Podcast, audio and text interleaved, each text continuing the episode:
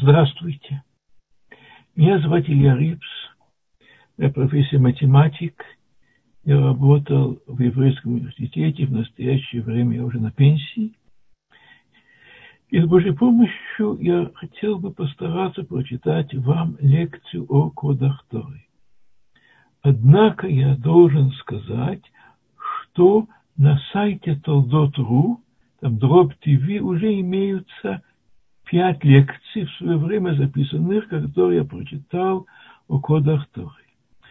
Значит, поэтому я позволю себе сократить вводную часть, просто адресуюсь к первой вводной лекции, которая там находится, и поэтому в объяснении некоторых вещей я позволю себе быть более кратким. Тем не менее, если это будет слишком кратко, то, конечно, можно меня прервать и задать соответствующие вопросы.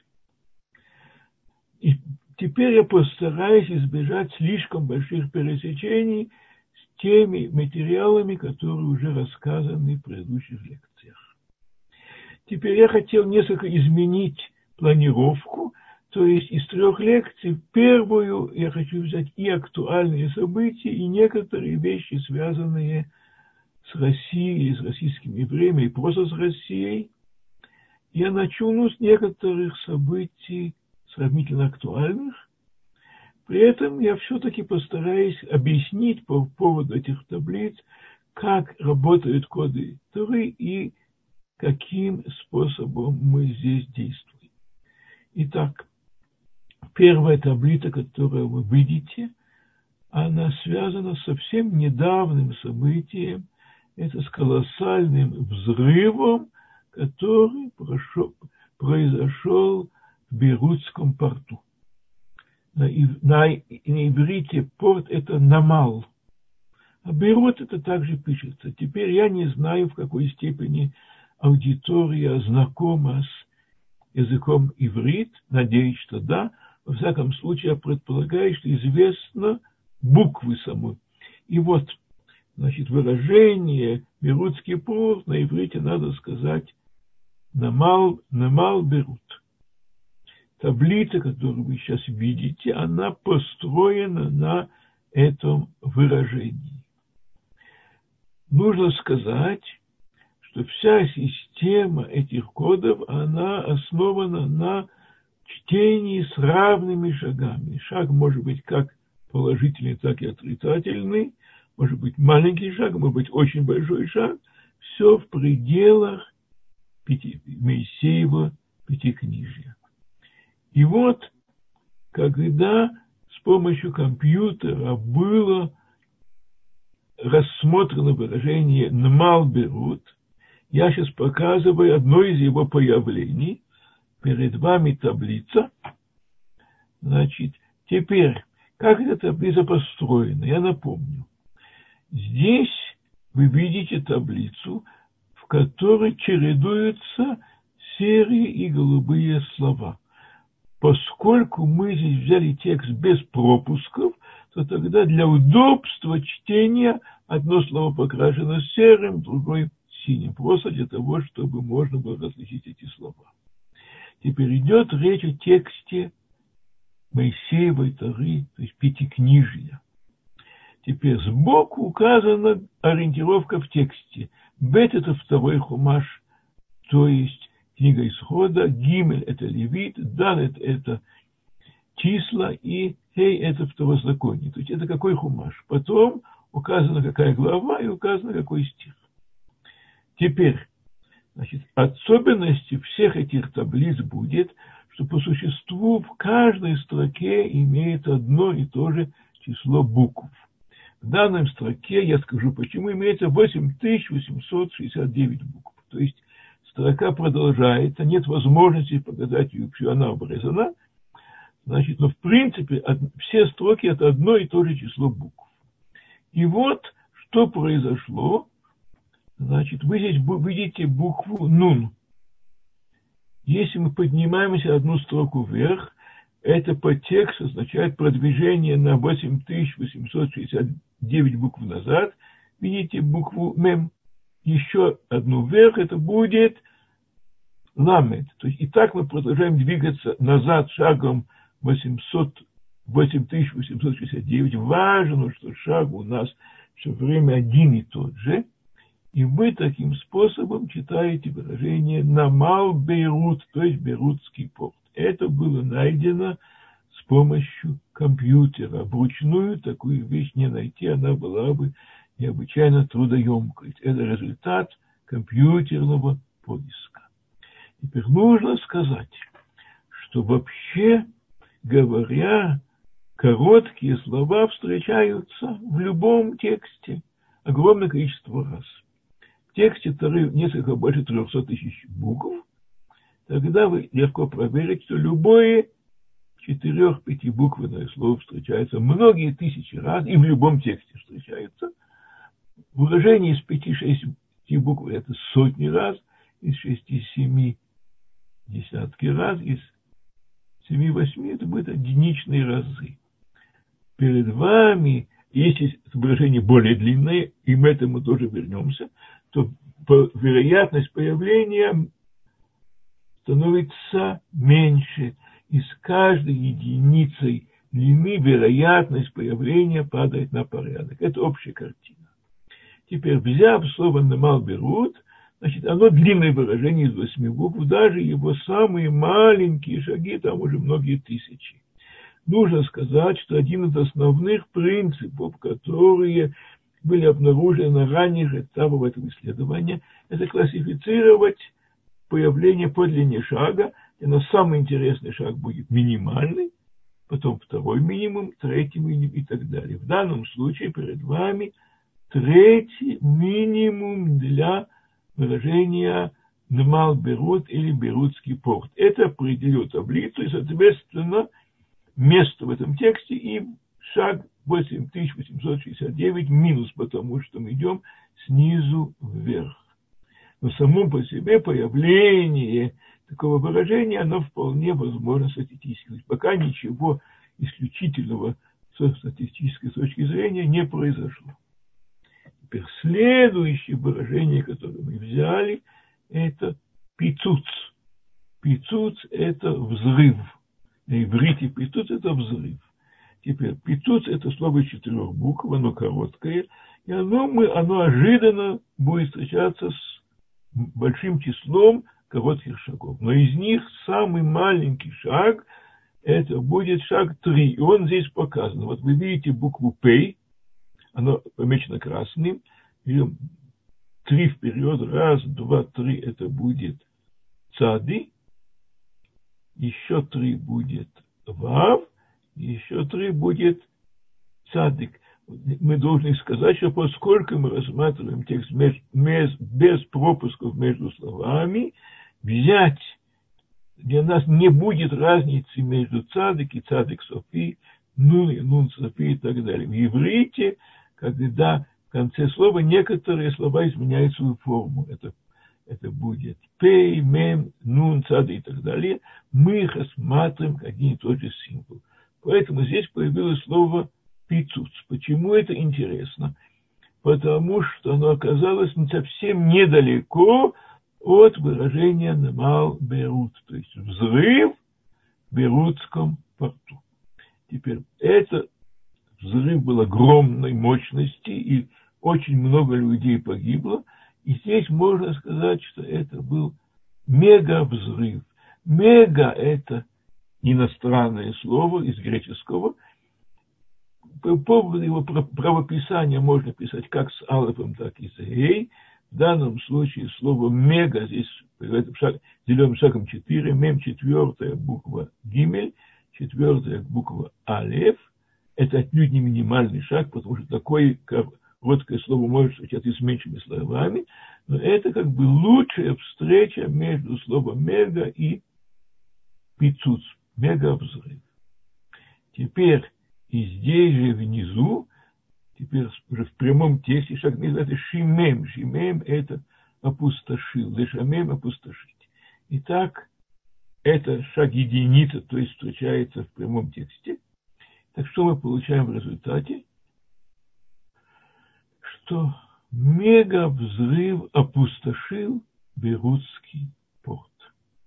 слово, каждое этих слов в отдельности, оно ожиданно. Что здесь произошло статистически неожиданного, что все это собралось вместе на одной таблице, концентрировалось около появления на Малберут с третьим минимум 8869, рядом появилось слово «пицуц», и слово «мега» и «опустошил». То есть эффектом является здесь то, что эти слова сконцентрировались вместе. Вот это первый пример, значит, это сравнительно недавнего события. Я приведу другие примеры, которые тоже свидетельствуют о событиях, на самом деле, несколько более далекие, но вот следующий пример я хочу привести такой. Может быть, многие помнят, что несколько лет назад произошел пожар в Нотр-Даме в Париже.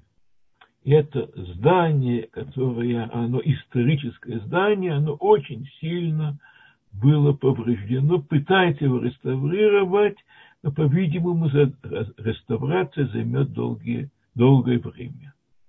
Теперь, когда мы взяли третий шаг для слова Нотр-Дам, оно оказалось тоже с большим шагом, это на слово из шести букв, из них к тому же тет это редкая буква, то тогда оно появилось шагом 3145 назад.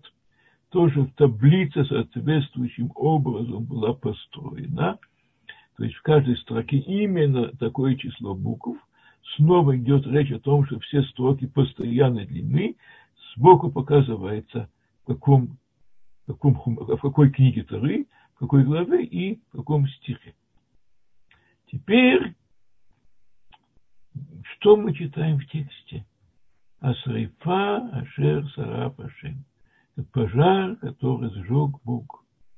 То есть, как бы, слово Нотр-Дам в этом случае, это третий минимум, попало там, где в прямом тексте идет речь о пожаре, по существу, великий пожар, который сжег Бог. Так что это как бы соответствует событию. Оно могло встретиться в любом месте, никакой связи с пожаром нет. Здесь имеется связь с пожаром. Здесь после этого обнаружилось некоторые тоже весьма интересные события. Вы видите наверху, то есть две строчки над Нотр-Дам, написано «Покейд Авон Авод Албаним», то есть который вспоминает грехи отцов, воздает сыновьям за грехи отцов. То есть надо знать, что еврейская история, она очень длинная, вообще мировая история очень длинная. И в мировой истории было много эпизодов преследования евреев, преследования еврейских святых книг. В данном случае около 800 лет назад произошло сожжение Талмуда, то есть собрали во всей Франции огромное количество томов Талмуда, привели их именно в это место, в Нотр-Дам, и там их сожгли. Это был один из этапов преследования евреев в средние века, еще в ранние средние века, там было много других эпизодов, но в частности особенно болезненный был этот эпизод сожжения святой еврейской книги Талмуда. И вот мы видим, что этот эпизод с пожаром в Нотр-Дам с одной стороны встретился в месте, где идет речь о пожаре, который пожег Бог, с другой стороны, там, где говорится, что воздает сыновьям за грехи отцов. То есть это мы видим, что историческая память об том событии имеет некую перекличку тем великим пожаром, который зажег Нотр-Дам.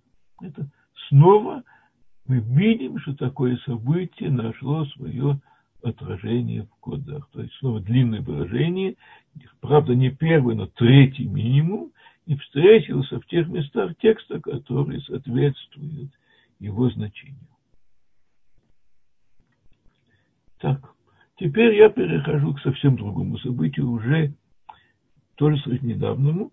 Известно, что в Иране одним из наиболее важных главарей террористов это был генерал Сулеймани.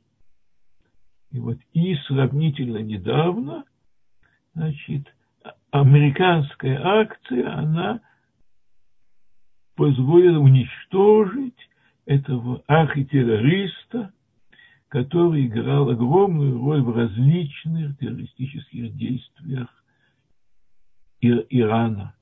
И вот мы здесь видим, что мы здесь видим второй, это Сулеймани, это первый минимум, он зеленый, снова здесь шаг 639, положительный шаг, это происходит в книге чисел, и вот рядом встречается второй минимум для слова Трамп. Трамп будет шагом минус 7, то есть, видите, тет, раз, два, три, четыре, пять, шесть, семь, рейш, раз, два, три, четыре, пять, шесть, семь, мем, раз, два, три, четыре, пять, шесть, семь, пей, данном случае это будет минус 7, это второй минимум. Кстати сказать, на иврите можно писать Трамп как с алифом, так и без алифа. Оба написания легитимные. Можно написать тет рейш алиф мем п или тет рейш мем п, как мы взяли. И здесь имеется следующая вещь. Ямит – это умертвит. Теперь слово ямит, оно интересно именно близостью к выражению Сулеймани. Это имеет так называемый принцип оси. Слово «ямит» – это короткое слово. С шагом 639 само по себе оно не было бы интересным. Почему же оно да интересно? Потому что оно находится в ближайшем столбце к выражению Сулеймани. То есть в данном случае значимость происходит из-за близости к оси, действительно очень близко к оси. И вот мы здесь видим это описанное событие. Трамп умертвит Сулеймани.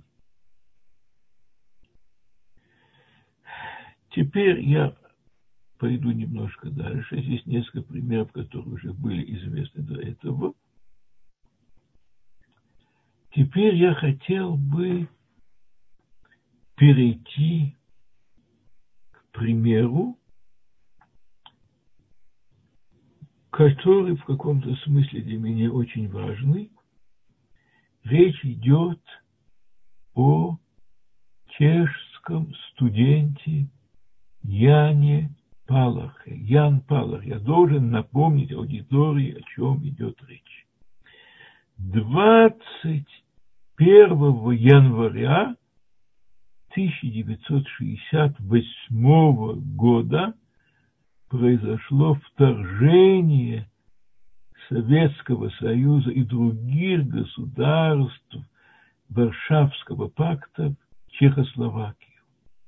В Чехословакии в это время начались демократические преобразования, известные под названием Пражской весны. Теперь это событие более чем 50-летней давности, но те, кто в свое время жил в Советском Союзе, я могу поспорить, когда это начало происходить, то мы все следили это, просто не веря некоторому чуду, которое произошло. Там пришла к власти группировка, которая хотела реально ослабить эту хватку диктатур. Это называлось Пражская весна. Эти либеральные коммунисты хотели построить то, что они называли социализм с человеческим лицом. Однако же Советский Союз не мог такого стерпеть, и тогда советские войска и войска э, пакта, Варшавского пакта, они вторглись в Чехословакию, и они восстановили там жесткий режим угнетения. Тогда, в январе 1969 года, на следующий год, чешский студент Ян Палах произвел акт самосожжения протест против оккупации Чехословакии. Он скончался от полученных ожогов три дня после этого самосожжения. Он был, получил очень большие ожоги, и он погиб. Его похороны были демонстрацией против этой оккупации. Они показали, что чешский народ не смирился, и по существу, несмотря на эту оккупацию, значит, первый раз оказался открытый протест против этих событий.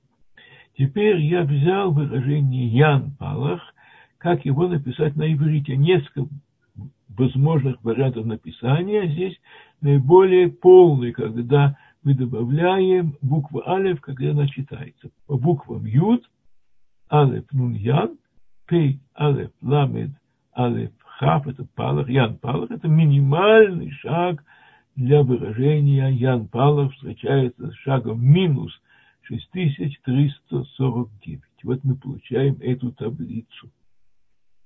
Теперь, что в этой таблице оказывается? Теперь, Значит, когда я иду непосредственно, то каждый раз двигаюсь на 6349, то есть равным шагом. Мы получаем чехи, цадик, вы видите буква хав, и вы будете буква ют. То есть чехи это чех. Точно так же зеленым отмечено с двойным шагом. То есть это будет уже 12698. Цадик вторая буква будет хав, вторая буква будет юд, значит, слово чехи встречается дважды. С шагом таблицы положительную шагу, сторону, и с двойным шагом другую сторону. Но теперь давайте посмотрим, что мы читаем, исходя из буквы юд. Ит абеда, то есть покончить самоубийством. Это как раз то, что произошло. С другой стороны, мы читаем здесь яцит, то есть подожжет, шагом два, это га эйш, это огонь, подожжет огонь. Чехи подожжет огонь. То есть как раз, то есть то, тот поступок, который он совершил, нашел свое отражение параллельно слову Ян Палах с тем же и с двойным шагом в этом месте. Здесь дышем это во имя с шагом тем же, мехава, имя протеста, мул, это с двойным шагом против, а ковшим, ковшим это завоеватели или оккупанты. Теперь в прямом тексте сказано квасим. Квасим это овцы. Но на иврите это же можно прочитать как аковшим. И так оказывается, что вся история Яна Палаха здесь описана Ян Палах, чех, он произведет самоубийство, он подожжет огонь в знак протеста против завоевателей. Теперь надо сказать, что здесь параллельно слову Ян Палах встречается длинные выражения. Вот чех яцит, чех яцит это выражение достаточно длинное, вероятность его появления рядом Ян Палах – это порядка одной стотысячной. Выражение с двойным шагом Чехи, Ит Абед, Юд используется и в слове Чехи, и в слове Ит Абед. Это еще более длинное выражение. Раз, два, три, четыре, пять, шесть, семь букв. Вероятность его появления одна десятимиллионная. Чем длиннее выражение близкое, параллельное к данному выражению, тем эта вероятность меньше. Меха – это одна трехсотая. Если мы просто перемножать их нельзя, но если мы применим статистику Фишера, то мы получим выражение порядка 1 против 500 миллиардов. То это чудовищно маленькая цифра для такой вещи. То есть нет сомнения, что все это не могло ни в коем случае произойти случайно. То есть весь этот текст реально закодирован в таблице, которая построена по минимальному шагу для слова Ян Палахов случайно два раза, это один из них. Вот эта таблица, э, я мог бы еще немножко сказать историю находки, но я сейчас просто хочу еще, еще поговорить, еще несколько таблиц, поэтому я просто перейду еще одну вещь. Еще есть одна вещь, тоже это российская история, еще дореволюционная. Тоже мы говорили до этого о преследовании еврейства. Это один из наиболее тяжелых эпизодов до революционной России. Это процесс, это процесс Бейлиса. Бейлис был еврей, э, это был в Киеве, значит, который был обвинен в чудовищном, нелепом средневековом преступлении, якобы употреблении в ритуальных целях человеческой крови.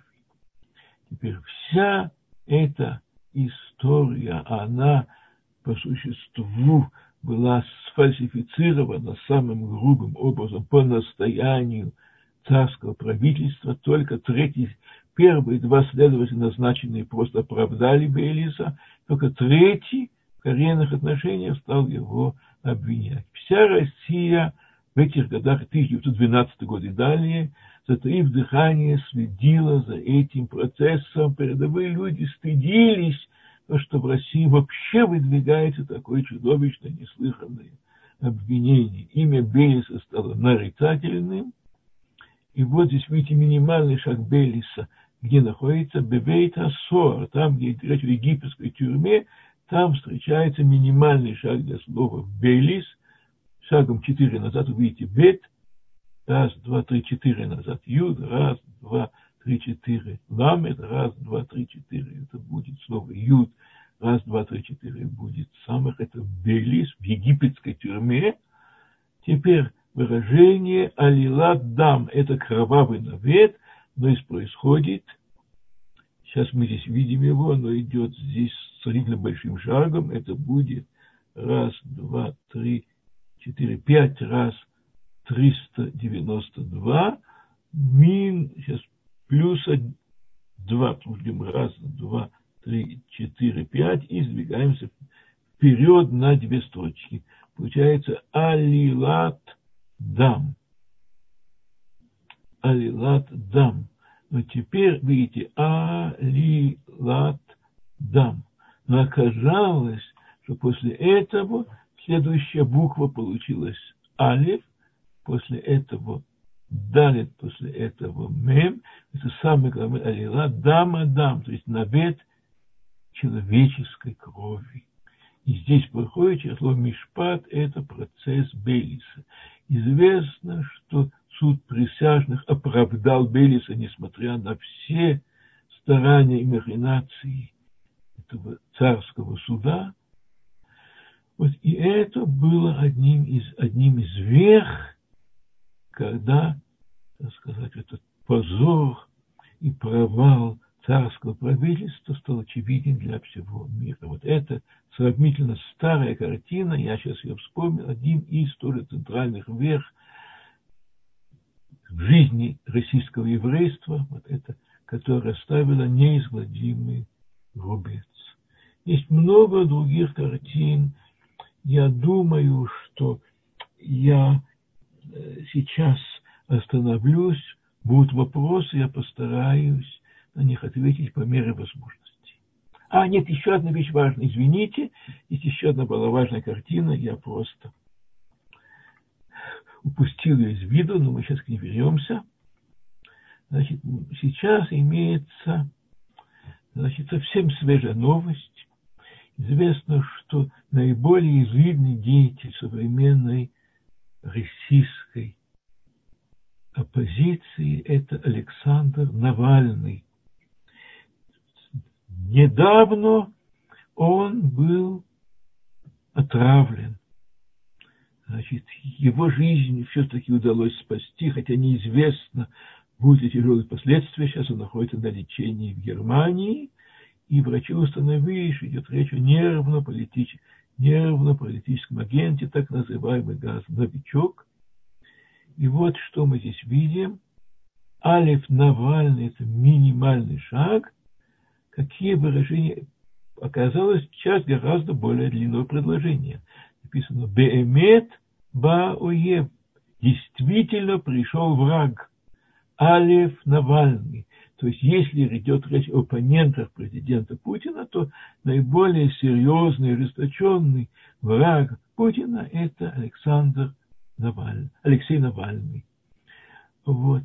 Так что мы видим, что это событие, то есть сказать, именно факт того, что Навальный представляет собой наиболее решительную оппозицию в России, здесь тоже у нас отражено в кодах. То есть само выражение Алиф Навальный это просто минимальный шаг, но то, что произошло, это что слова, которые с тем же шагом перед ним, в принципе, могла быть любая случайно последовательность букв на самом деле – они сложились в совершенно осмысленную фразу, имеющую прямое отношение. Вот это еще последняя таблица, которую я хотел вам рассказать.